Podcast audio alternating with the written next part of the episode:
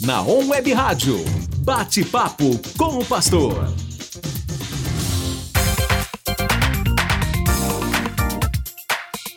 On Web Rádio, tá todo mundo ligado, ligadíssimo nessa sexta-feira, 26 de março de 2021, agora 11 horas 3 minutos, começando mais um bate-papo com o pastor e você juntinho com a gente. Participe aí através do nosso WhatsApp 99721 4759. É o assunto de hoje, hein? Vamos falar sobre justiça. Então, ó, a justiça sempre teve partidos. Então é muito importante é, você participar com a gente, tá bom? Fica muito à vontade.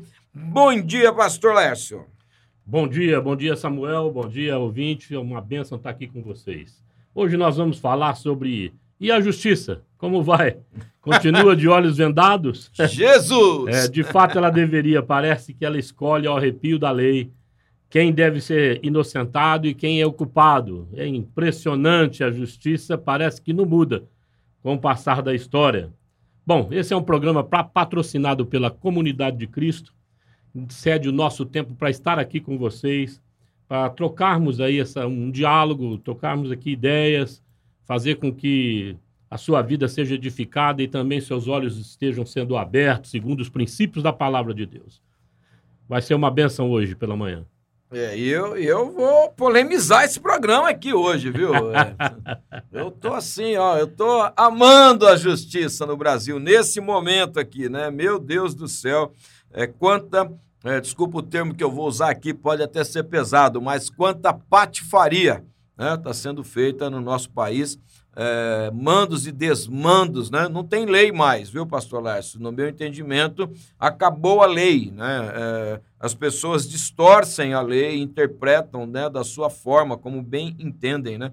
É, essa é a minha humilde opinião, não é da On Web Rádio, não é do pastor Lércio, é do pastor Samuel da Cunha, tá bom? É minha opinião particular, tá certo? Mas fica à vontade, pastor. Bacana. Eu gostaria de fazer uma leitura breve aqui de alguns versículos dentro do capítulo 27 de Mateus, a partir do versículo 1.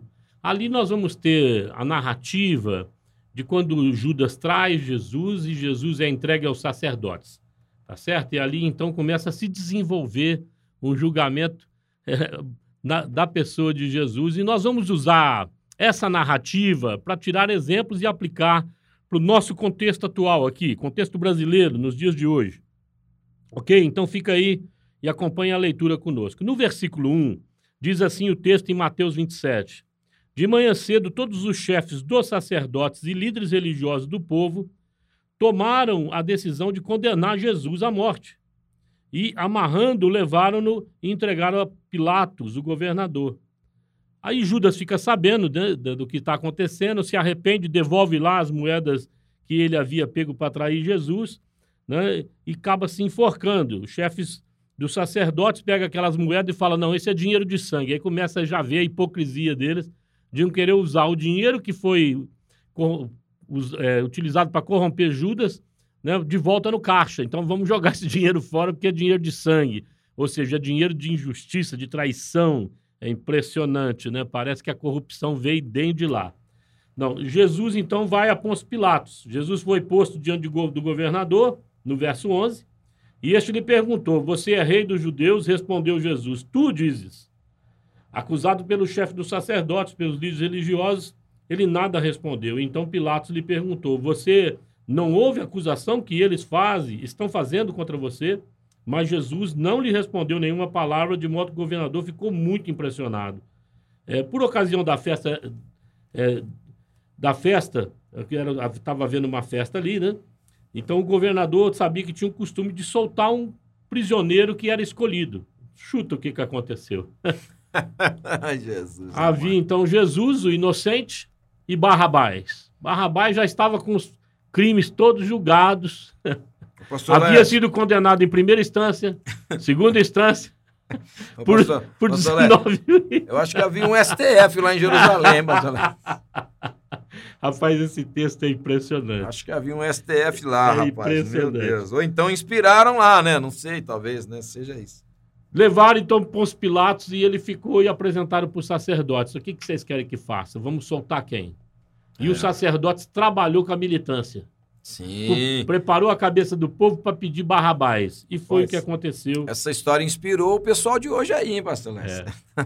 E o texto continua a narrativa que a esposa de Pôncio Pilatos foi a ele, ficou temerosa, e falou: Não condene esse homem, É.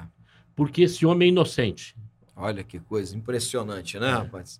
E ele então atende o apelo, né, arquitetado pelos os sacerdotes e os religiosos da ocasião, usando a militância do povo, e condena ele, mas lava as mãos. Ele Não fez- está sobre mim. Ele, ele fez o politicamente correto, né, pastor? E os sacerdotes disseram que recai o sangue dele sobre nós. Ah, Ah, então agora, né? É, é, essa parte da história eu acho que não fizeram aqui no Brasil, não. Essa do sangue recair sobre nós aí, eu acho que ainda não. E aí ele diz no verso 26: Então Pilatos soltou Barrabás, mandou açoitar Jesus e entregou para ser crucificado. Nós vamos usar esse texto hoje para conversar um pouco sobre esse nosso assunto, né, de que, e a justiça. Ela olha, está com os olhos vendados. Por que, que a justiça tem que estar de olhos vendados? Por que, que aparece essa imagem? Porque ela não pode fazer acepção de pessoas. Não- Tem que ser imparcial, né? tem que ser imparcial. E- esse é o significado da justiça estar com os olhos vendados. Então nós vamos basear nesse texto, porque nós estamos vivendo tempos muito complicados aqui no nosso país. E vamos pensar um pouquinho na dinâmica do que estava acontecendo historicamente nesse texto, para que Jesus fosse condenado e Barrabás fosse liberto. Gostaria de iniciar com a bancada dos religiosos, do judaísmo. Tá certo? Vamos falar a bancada dos evangélicos. Bancada dos evangélicos? Rapaz, meu Deus. É, isso. gente, tem muita coisa errada nesse país aqui. Os sacerdotes e os saduceus e os fariseus compunham essa bancada de judaísmo lá, tá certo? Apesar de Roma escravizar o povo judeu, Samuel, e caro ouvinte, a religião da ocasião não fazia absolutamente nada em relação a isso. Porque fora mantido pelo governo de Roma, aqueles que eram dominadores do povo, o privilégio deles continuarem congregando, de portas abertas. É, e o pessoal, né, arrum- arrumou um jeitinho ali, né, com certeza, né, com, com Roma e tudo, fizeram acordos políticos, né, É isso em aí. detrimento do povo. O povo sempre leva a pior, hein, pastor Lécio? O povo sempre leva a pior, não estou entendendo. Então, é isso aí que eu vejo, a história mostra e que eu vejo nesse texto que é muito interessante. Os,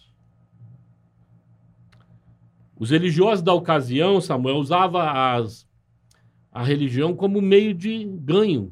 né? Havia muito dinheiro nesse negócio. E Jesus era uma pedra no sapato para eles. Com certeza. com Não sei se certeza. você se lembra, uma certa ocasião que Jesus chega irado ver eles comercializando ali em torno do Entra no templo e desce o chicote, né? chuta as bancas, né? Chuta as bancas, né? Ah, Tá certo. E o que, que vocês fizeram era a afirmação dele. Vocês têm tornado a casa do meu pai de oração em lugar de salteadores. É. Então nós temos então a igreja personificada no judaísmo ali, tá certo? No templo, um lugar que deveria haver reverência, né? sendo usado por oportunistas, gente que estava usando aquele sistema para enriquecer, para obter privilégios. Me lembro que quando Jesus vai instruir para oração, não faça como eles, né?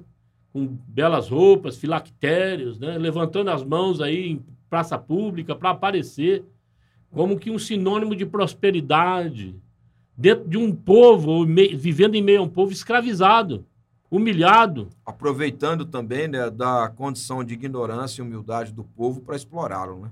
É isso Era aí. só isso, né? É isso aí. Jesus vem para denunciar isso.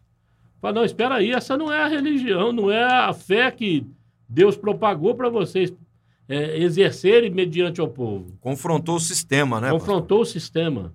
E o sistema então reagiu. Olha a narrativa do texto. Eles já haviam decidido condenar Jesus à morte. Ou seja, não tem julgamento, há uma pré-decisão, né, pré-concepção no coração desses, dessas autoridades eclesiásticas da oportunidade em condenar aquele que era justo.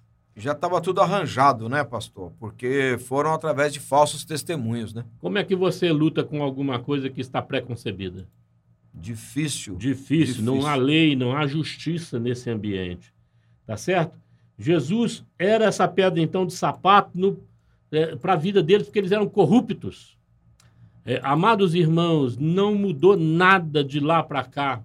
Graças a Deus existem exceções. Né? Louvado seja Deus pra, por isso. Eu creio no, nessa é, ação do Espírito que conserva igrejas remanescentes, igrejas que se mantêm fiéis, igrejas que não deixam se corromper pelo poder, não se deixam se corromper pelo ganho, não se deixam corromper pelas riquezas desse mundo, não arquitetam e não é, mascara a palavra de Deus para tão simplesmente iludir, cativar pessoas simples e humildes.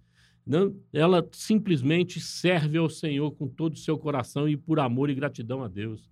Essas igrejas estão sendo mantidas ainda é, aqui nessa terra como um sinal profético do que é ser a vontade de Deus. Mas há igrejas em larga escala no nosso meio que são alvos dessa ação profética de Jesus Cristo denunciando a corrupção deles. Vocês não podem transformar a igreja do Senhor Jesus em lugar de salteadores, em lugar de oportunistas, em lugar de gente que gosta do poder, em lugar de gente que gosta de riqueza. Nosso coração não está nesse mundo, nós não pertencemos a esse mundo. Jesus de, denunciou isso e orou nesse sentido para o Pai, para que nós fôssemos um e para que nós, nós fôssemos guardados. E a afirmação dele para o Pai era: porque eles não pertencem a esse mundo. Então, quanto menos nós formos apegados às coisas desse mundo, enquanto crentes, enquanto discípulos de Cristo, enquanto filhos de Deus, melhor o é para vivermos aqui e propagarmos a justiça de Deus em todas as esferas da sociedade. E aqui eu quero, assim, abrir esse leque, né, jogar até para a política e para outras áreas do mundo corporativo, que homens de Deus, mulheres de Deus, devem se fazer presente nesses meios, nesses contextos, para serem o diferencial de Deus ali, sal e luz naquele lugar. Gente que não se corrompe, gente que ama a Deus, serve a Deus por gratidão, não corre atrás do dinheiro, não é oportunista, mas é gente que doa o seu talento, as suas habilidades e os dons que receberam de Deus para fazer justiça nessa terra. É isso que nós estamos precisando nesses dias. Se tem um lugar, né, pastor, onde nós vamos conseguir realmente né, é, proclamar essa justiça, fazer valer a justiça, é, é nessas esferas de governo.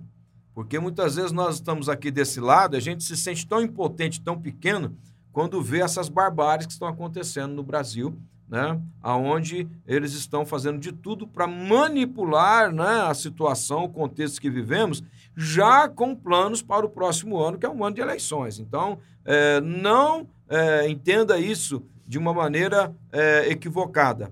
Há um pano de fundo sendo preparado para que haja uma mudança no estilo de governo do próximo ano aí nas eleições, né? Então, é, eles estão fazendo isso para é, já arquitetar seus planos, né, pastor? Então, é, a gente não pode é, jamais né, é, subestimar isso, né? olhar isso com é, um olhar tão somente de injustiça. Não, eles estão além disso, né, no nosso entendimento, preparando aí, então, é, o cenário para as eleições do próximo ano, tentando né, já ter um pré-candidato aí que, que pudesse estar disputando eleições presidenciais. Né?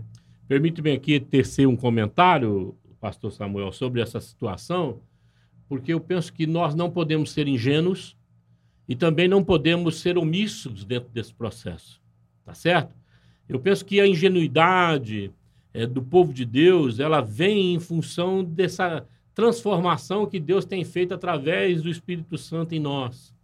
Mas é preciso, amados, é, crescer no discernimento espiritual é, daquilo que nós estamos vivendo, os nossos relacionamentos que estamos é, desenvolvendo com as pessoas e com os poderes instituídos nessa terra. É preciso ter discernimento em relação a isso.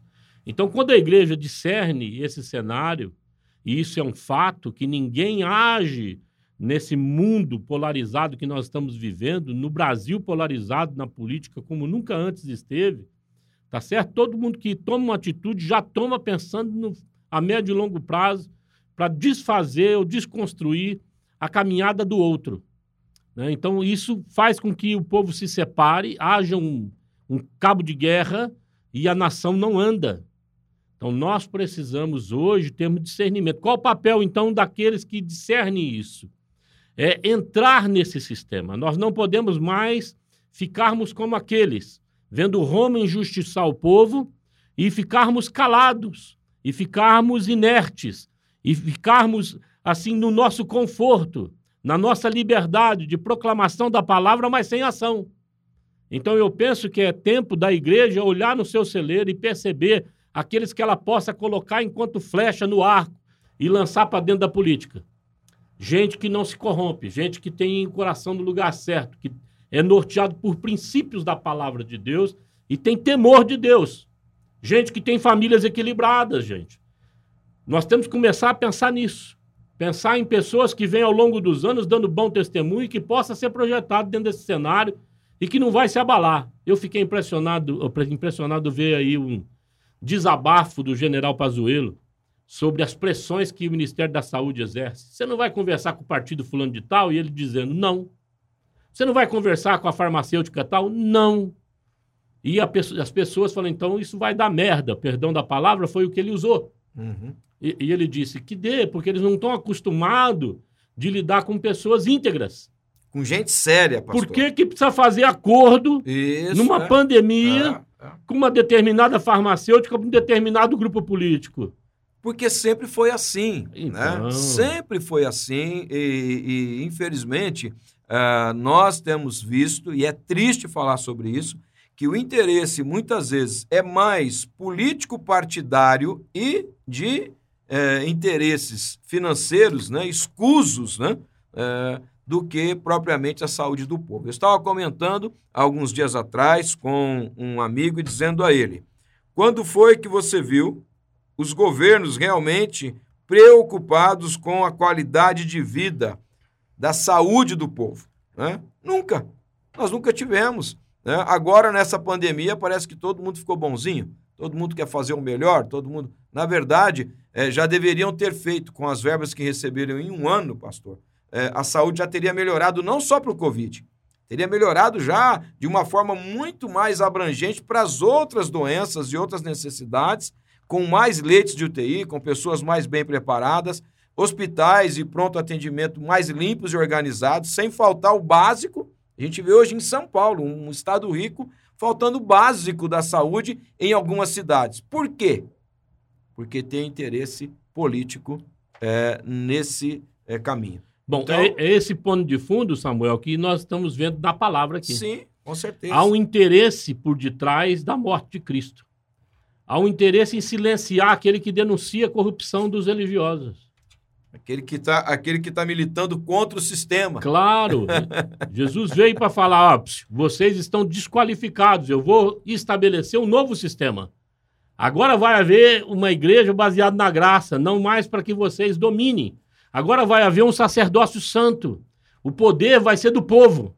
Pastor, só fazendo uma parte no que você está falando. Ou seja, do povo que crê, né? É, só estou aqui. é, só fazendo uma parte aqui, né? Quando Jesus traz essa mensagem, que agora ele é o cordeiro, ele é o sacrifício vivo, o pessoal que vendia os pombinhos, as ovelhas, Pronto. acabou a empresa dele. Acabou. Agora não tem mais sacrifício no tempo. É isso. Aí os caras, não, vamos matar esse camarada aí, mano. Tá camarada. mexendo no nosso negócio. Ele não só acabou com todo o sacrifício, ele tomou o lugar de todos os sacerdotes. Isso, Ele é, é o único ele agora. Ele é o único agora. Aí os caras, pera aí, aí não, nós precisamos matar esse camarada. Porque... E pior que isso, ele é o único e que estabelece um sacerdócio, como eu acabei de falar. Santo. Santo. Agora todo mundo que cria é sacerdote. Aí, não pronto. precisa ter mais o cara. É, agora não tem mais o figurão. Não tem. É, agora não tem não o tem... time fechado. não tem. Acabou com essa estrutura eclesiástica. É, Jesus é revolucionário mesmo. É, é isso aí. Né? Essa é a nossa intenção nesse primeiro bloco do nosso programa. É despertar você para essa cabeça. Nós precisamos revolucionar o meio que nós vivemos. Chega de ficarmos aprisionados aí dentro das quatro paredes e acomodados né, por detrás das nossas denominações, por detrás da nossa igreja, sem colocar a cara nos lugares que é necessário. Amados, nós precisamos brilhar nas trevas. Nós precisamos. Senão não faz sentido, né? É, claro, como o Caio Fábio antigamente dizia: ser sal fora do saleiro, é igreja fora do portão. Exatamente. Nós precisamos. Não dá mais para ficarmos olhando isso aí inerte. Se há uma revolução para acontecer, que ela não seja uma guerra civil, seja espiritual, que o povo de Deus se levante e comece a mostrar a cara e fazer com que haja uma transformação social no nosso país. Eu estou disposto a encarar aquilo que Deus nos chamar para fazer.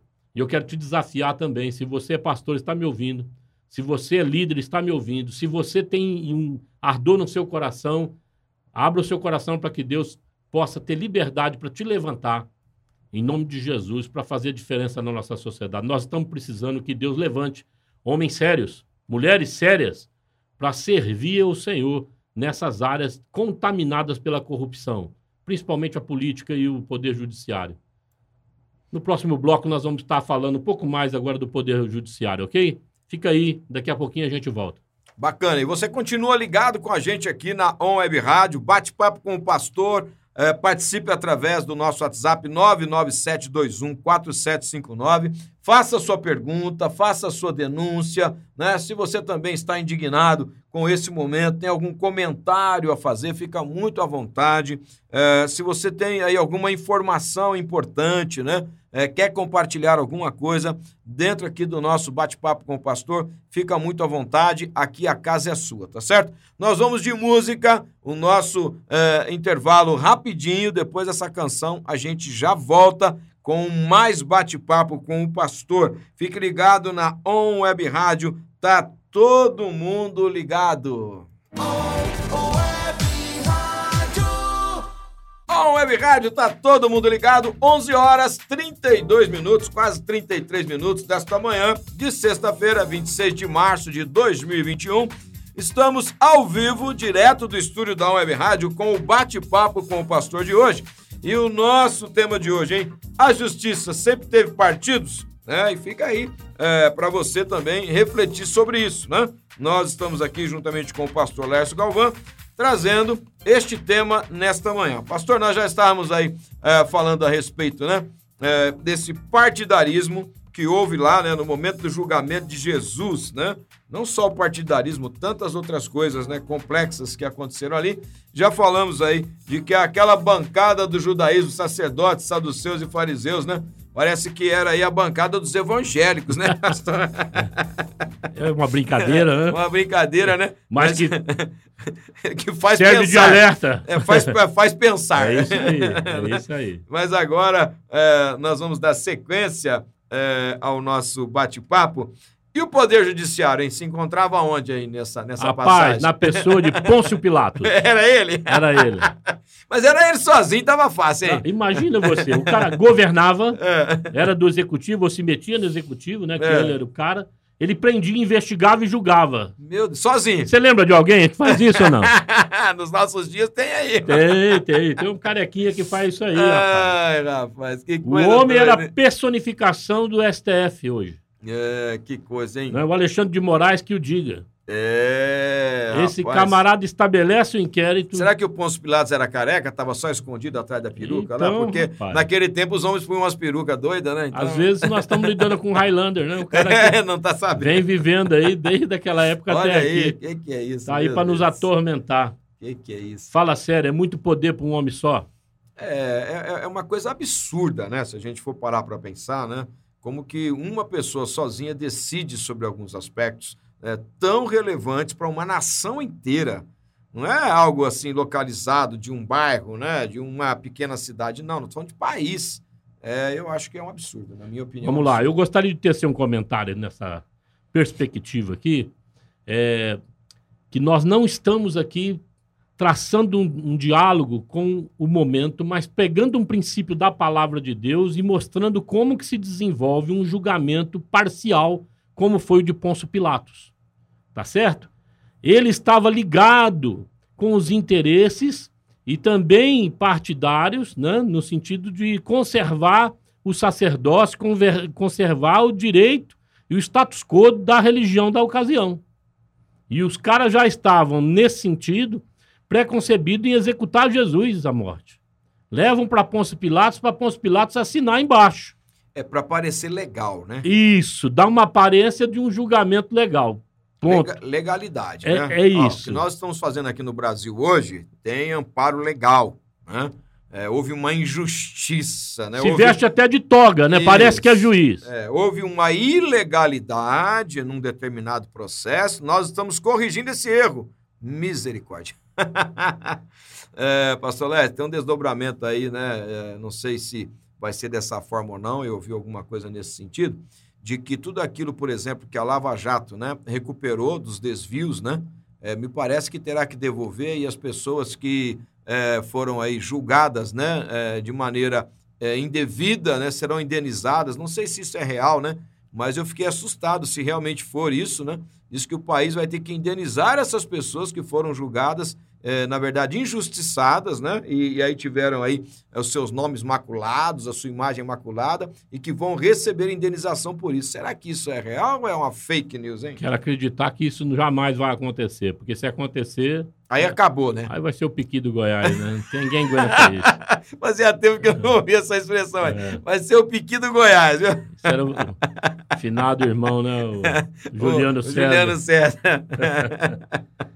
O que, que eu gostaria de falar nesse sentido aqui, olha?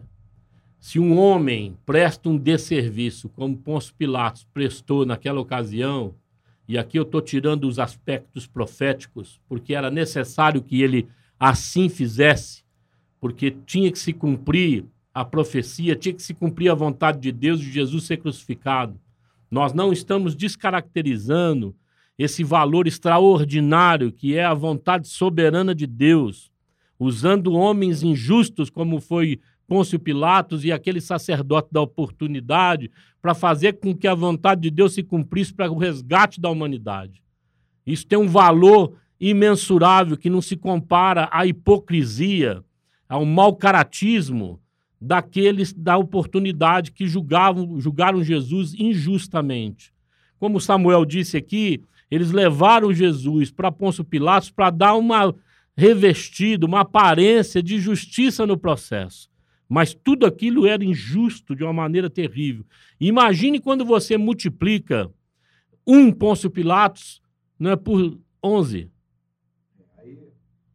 Engrossa o caldo, pastor Lécio.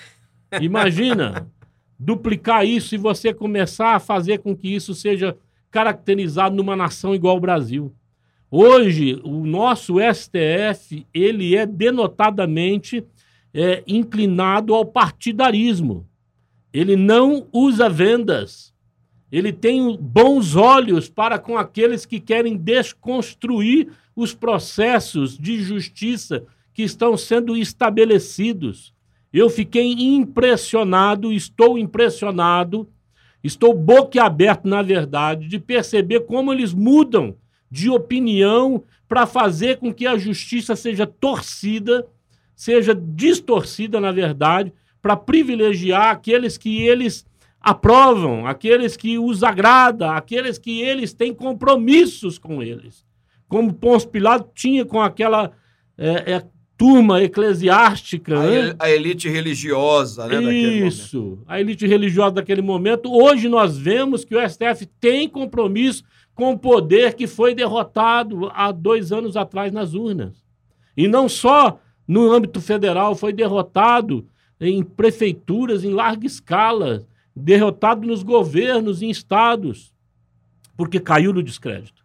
Uma coisa interessante, pastor Lécio, do que o senhor está dizendo aí, é como pode um juiz ou uma juíza, né, ou um ministro aí do STF, que são esclarecidos, não chegou lá do dia para a noite. Na verdade, né, é, a maioria deles já está em idade avançada, ou seja, tem uma carreira no judiciário, conhecem realmente muito sobre as leis, né?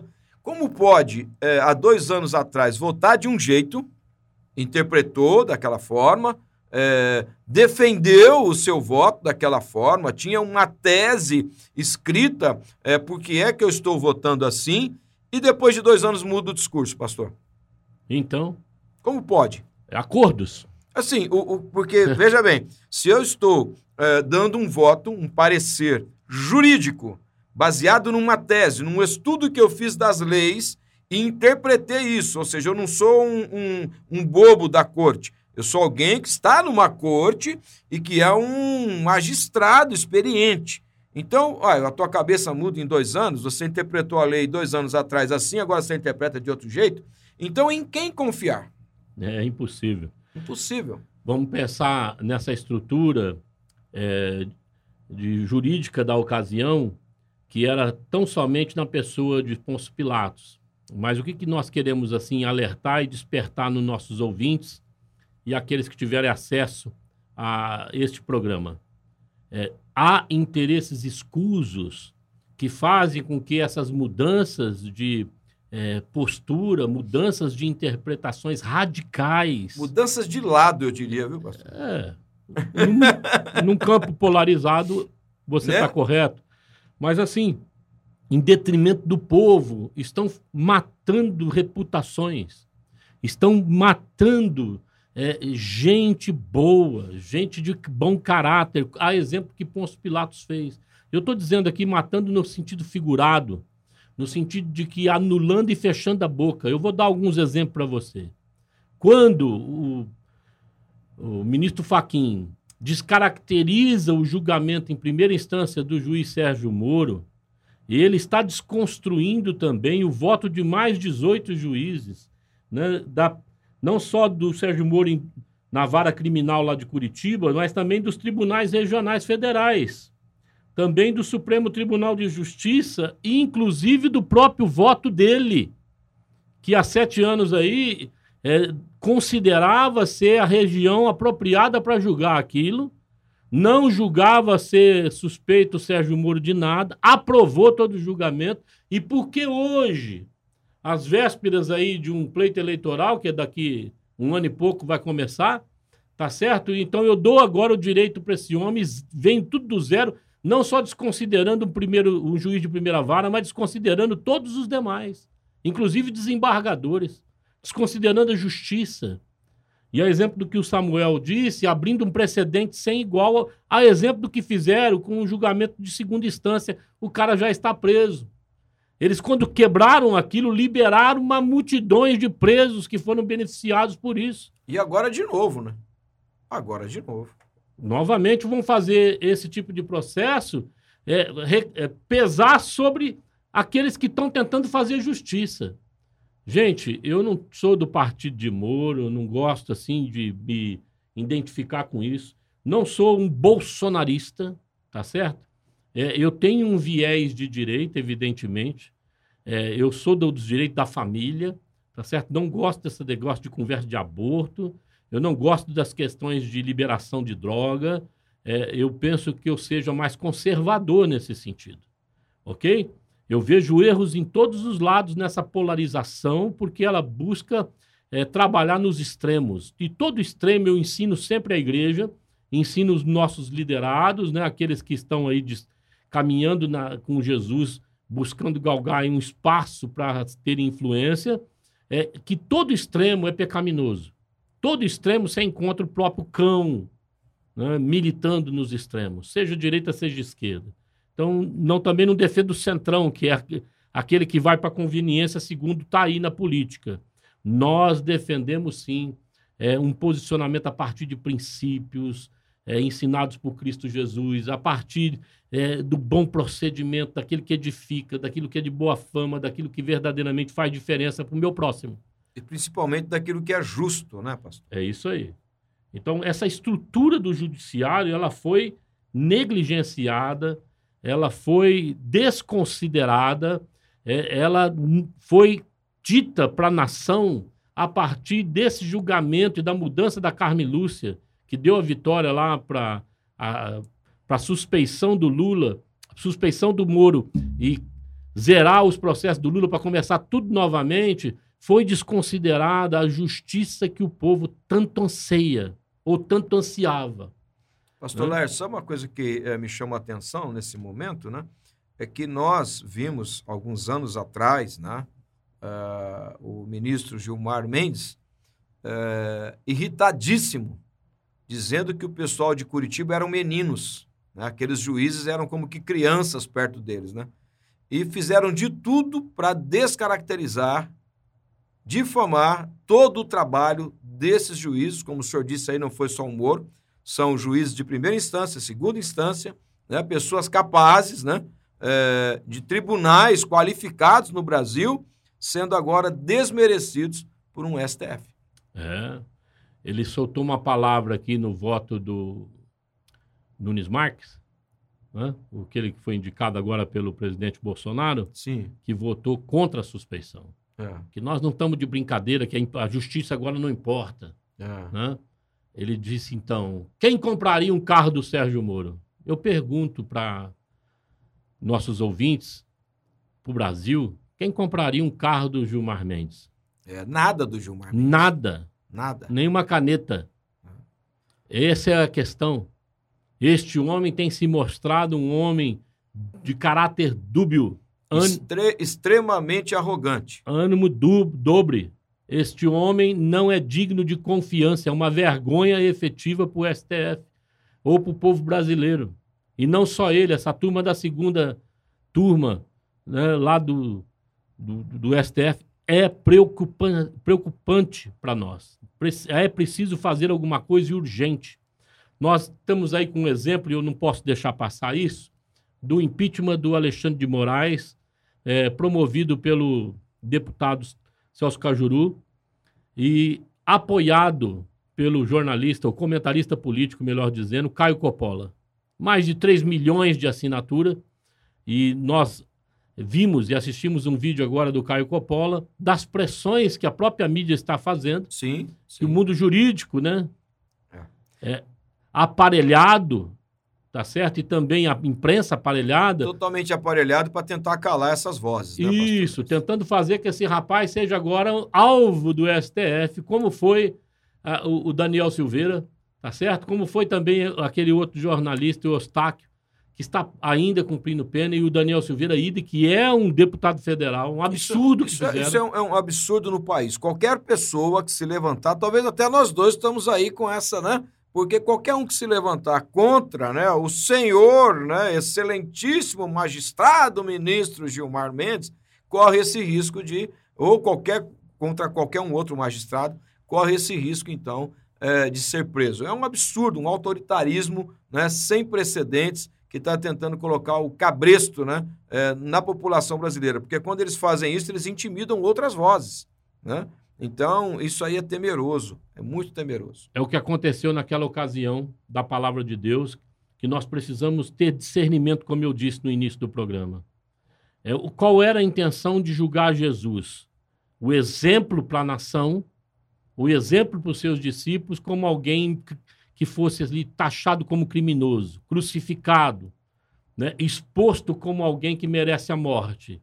E que os demais que o seguissem também seriam o mesmo. Era justamente provocar medo justamente gerar insegurança. É justamente fazer com que eles calassem a boca para se autoprotegerem. Isso está acontecendo hoje no Brasil. Está acontecendo em larga escala, porque a multidão está com medo. Muitos, muitas personalidades estão procurando palavras. Olha, não sou eu que digo, né? é a mídia que está falando, é o próprio é, Marco Aurélio que diz que o Alexandre Moraes é um xerife e que o Luiz Fux é um autoritário. E isso foi dito por um outro ministro. Gente, nós precisamos é, abrir a nossa mente enquanto igreja, enquanto líderes espirituais, enquanto servos do Deus vivo, e não matar a voz profética. E eu não estou aqui numa linha única de é, denúncia a respeito do STF.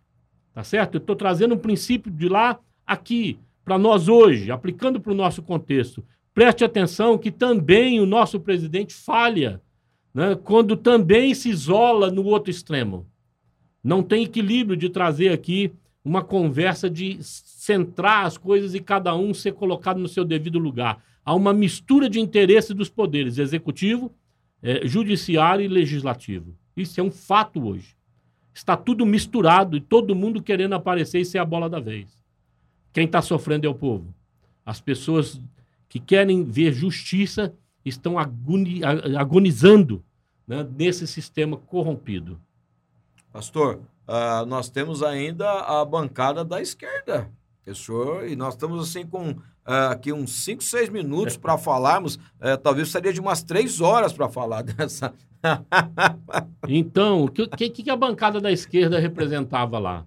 É esse povo que quando exposto Jesus, né, para escolher entre o justo e o injusto, entre aquele que pre precisava ser condenado, aliás, já havia sido condenado, estava preso, e aquele que estava solto fosse declarado sus é, suspeito, fosse declarado criminoso, né, fosse então colocado nele aquela pecha, aquela é, é, estigma: você é o criminoso, você é o inimigo da democracia, você é o inimigo né, do sistema, então você precisa ir para a cruz, que é Jesus Cristo.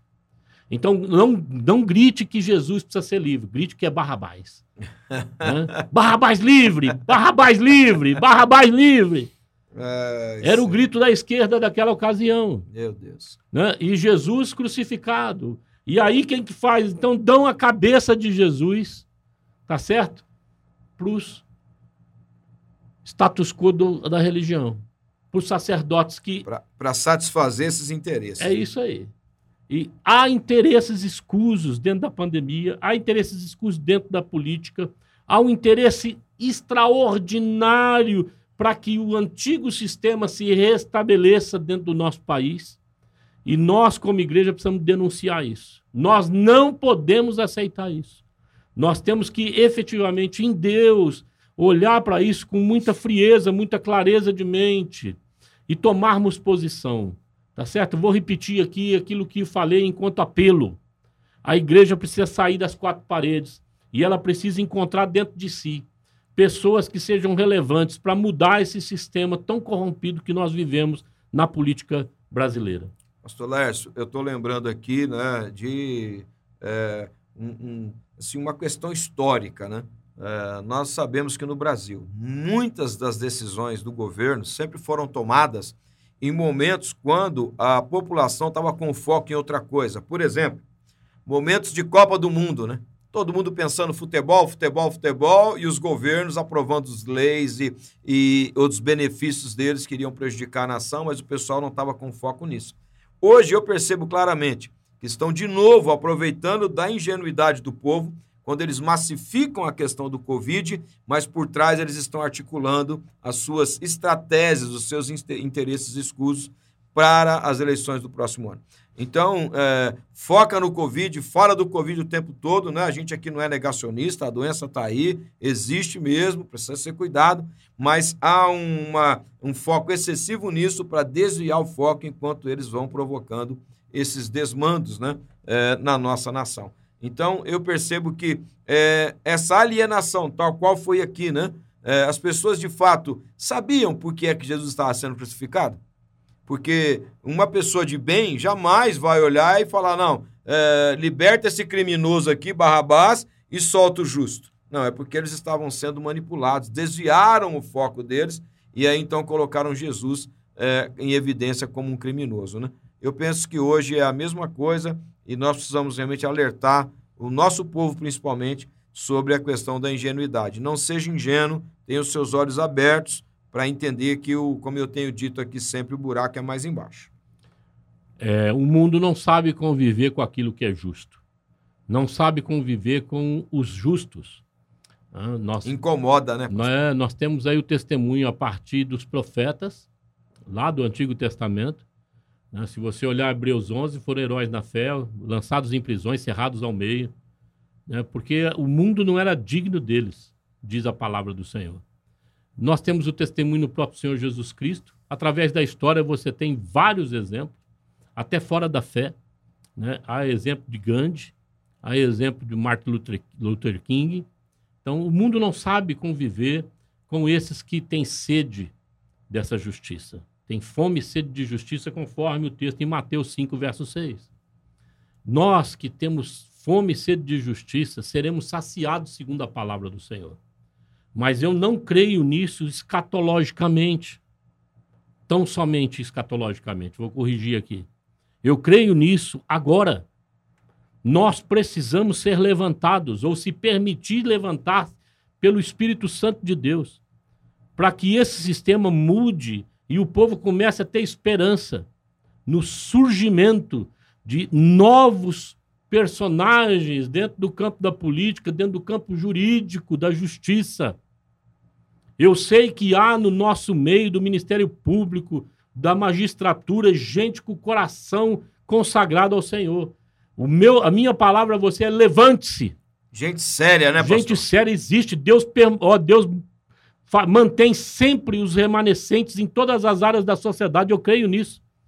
Na medicina, tal qual agora o presidente do Conselho Federal né, de Medicina falou: gente, não existe prova científica para lockdown e não existe prova científica que contrarie os medicamentos aí de tratamento precoce. Como não há também para aqueles medicamentos. É evidente que tem avanços que trata aí com o pessoal que está internado. Houve avanços, houve avanços no tratamento precoce, mas não é nenhuma delas comprovado cientificamente. E aí eles ficam ca querendo caçar um e em detrimento do outro. Amados, vamos somar. Vamos somar. Vamos tentar perceber que a justiça precisa ser estabelecida e a nossa mente precisa estar arejada, não contaminada, identificando esses caras do pão com a mortandela que vai gritar para soltar Barrabás que quer Barrabás no poder. Gente, já experimentamos isso 30 anos. Nós não podemos retroceder. Nós precisamos caminhar daqui para frente, melhorar. A corrupção precisa ser minorada. Haja vista o que está acontecendo agora. Dinheiros foram derramados para dentro do sistema governamental, de estados e prefeituras. E hoje já está sendo comprovado desvios astronômicos. Ou seja, a corrupção continua debaixo dessa eh, calamidade pública onde os governadores e os prefeitos não precisam prestar conta. Se aproveitam da calamidade. Mas a nossa oração, Samuel e caro ouvinte, deve ser, Senhor, faz justiça. Começa agora a mostrar. E a, o nosso apelo é que os filhos da luz se levantem. Aonde certo. quer que você esteja, seja você usado para fazer justiça, em nome de Jesus Cristo. Amém. Pastor, nós temos uh, dois minutos para oração e depois as nossas conclusões finais, tá bom? Pai, eu quero orar agora, em nome de Jesus, é, pelo nosso país. Nós conversamos aqui um pouco que afetados emocionalmente, é verdade, porque há. Não sei se encontraremos alguém que não esteja afetado por essa pandemia nesse país. Mas lutamos para manter a nossa mente lúcida, não partidária, não comprometida, não preconcebida, mas aberta para aquilo que o teu Espírito quer colocar em nós enquanto discernimento, ó Deus, enquanto direcionamento. Faz isso para a tua igreja, em nome de Jesus Amém. Cristo. Faz Amém. isso também na cabeça dos gestores. A tua palavra diz, gestores públicos, que o Senhor é que institui autoridades. Então, Senhor, mova-se de forma com que esses homens sejam constrangidos pelo Faz teu Espírito. Isso, e sejam Jesus. direcionados para fomentarem e fazerem justiça no nosso oh, país. Ora sim no nome de Jesus, ora o Senhor pela classe médica. Esta não pode se contaminar em hipótese nenhuma, Senhor. Eu oro também para que equipes multidisciplinares sejam levantadas, Senhor, no governo federal, Amém. nos estados, nos municípios, para discutirem de uma maneira sábia ó Pai, de uma maneira não comprometida, mas objetivando o bem coletivo, o bem Amém. do povo. sejam Jesus. levantadas, ó Deus, sejam iniciadas, ó Deus, filhos. nesses três níveis de poderes. Oro também que o Senhor intervenha em nome de Jesus, eu sei que é a tua, da tua vontade, no poder judiciário, vem atrapalhando tanto, Senhor, o desenvolvimento do nosso país, esse STF. Coloca a tua mão. Meu Deus, Deus põe mesmo a tua Jesus. mão, Senhor. Faz justiça para que o teu povo, para que essa nação se alegre, tenha esperança de que de fato o Senhor é Deus vivo no nosso meio. Amém. Faz isso, é o nosso clamor, Senhor. Amém. Vai banindo essa pandemia do nossa, da nossa história. Em nome de Jesus. Faça com que ela arrefeça, seja minorada, seja, Senhor, exterminada. Capacita a Fiocruz, o Butantan, para que produzam essas vacinas o mais rápido possível Amém. e elas sejam eficazes na imunização do povo, Senhor. Nós oramos assim e pedimos, Senhor, é, profeticamente, Pai, levanta os teus filhos hoje, aonde eles estejam, atuando para que eles sejam sal e luz, faça Amém. diferença na nossa Amém. nação. Amém. Essa é a nossa oração nesta manhã, Senhor. No nome de Jesus. Bênção de Deus. Muito bom esse, esse nosso bate-papo aqui. Uh, vou deixar uma pergunta aí, viu, pastor? E a justiça continua de olhos vendados? eu acho que vai ficar para um próximo programa, né? Mas é, realmente a gente entende que precisamos continuar, como o senhor disse na oração, né? intercedendo pelo nosso país. Você que ficou conosco até agora, assuma esse compromisso de interceder pelo Brasil em todas as esferas, os governantes, né? A Bíblia nos orienta nesse sentido. Se nós queremos viver em paz, precisamos orar pelos nossos governantes. Pastor, fica à vontade aí para é, se despedir do nosso ouvinte. Ela deveria, então, a justiça manter-se com os olhos fechados, não fazer acepção de A, B ou C. Não se pode ter justiça num país que faz acepção das pessoas, que é partidário. A justiça não pode ser partidária. E a justiça, infelizmente, no nosso país está sendo. Como foi no, na época de Jesus, infelizmente, ao longo da história, isso vem se repetindo. Mas nós temos um juiz, um justo juiz, e vai julgar retamente todas as coisas. Nós, em nome de Jesus, clamamos a você Caro ouvinte, você que nos ouve, seja pelas nossas redes sociais, seja agora, é, levante-se aonde você estiver, para ser esse instrumento de justiça nas mãos de Deus. Nós precisamos é, abrir os nossos lábios e fazermos diferença na nossa nação. Caso fiquemos em silêncio, os maus continuarão governando, continuarão fazendo e propagando injustiças. Ele, nosso, nosso país o povo precisa que vocês se levantem. Que Deus nos abençoe. Amém. Um bom fim de semana para você. Lembrando que o bate-papo com o pastor é um oferecimento da Comunidade de Cristo de Ribeirão Preto, que fica aqui na rua São José, 3081. Você pode ter acesso a mais informações acessando o nosso site www.comcristo.com.br. Também aí nas nossas redes sociais, no Facebook, no Instagram, nosso canal no YouTube, você acompanha né, é, todas as palavras, é, os movimentos é, da comunidade de Cristo, tudo que é feito aqui, né, você também acompanha lá no nosso canal do YouTube. Lembrando que no próximo domingo, a nossa celebração ela vai ao ar ao vivo a partir das 18 horas. Então fique ligado. E nas quartas-feiras, o nosso culto Inspiração às 20 horas. Que Deus te abençoe. Tenha um final de semana maravilhoso. Se Deus quiser, na próxima semana estaremos juntos novamente. On Web Rádio, tá todo mundo ligado.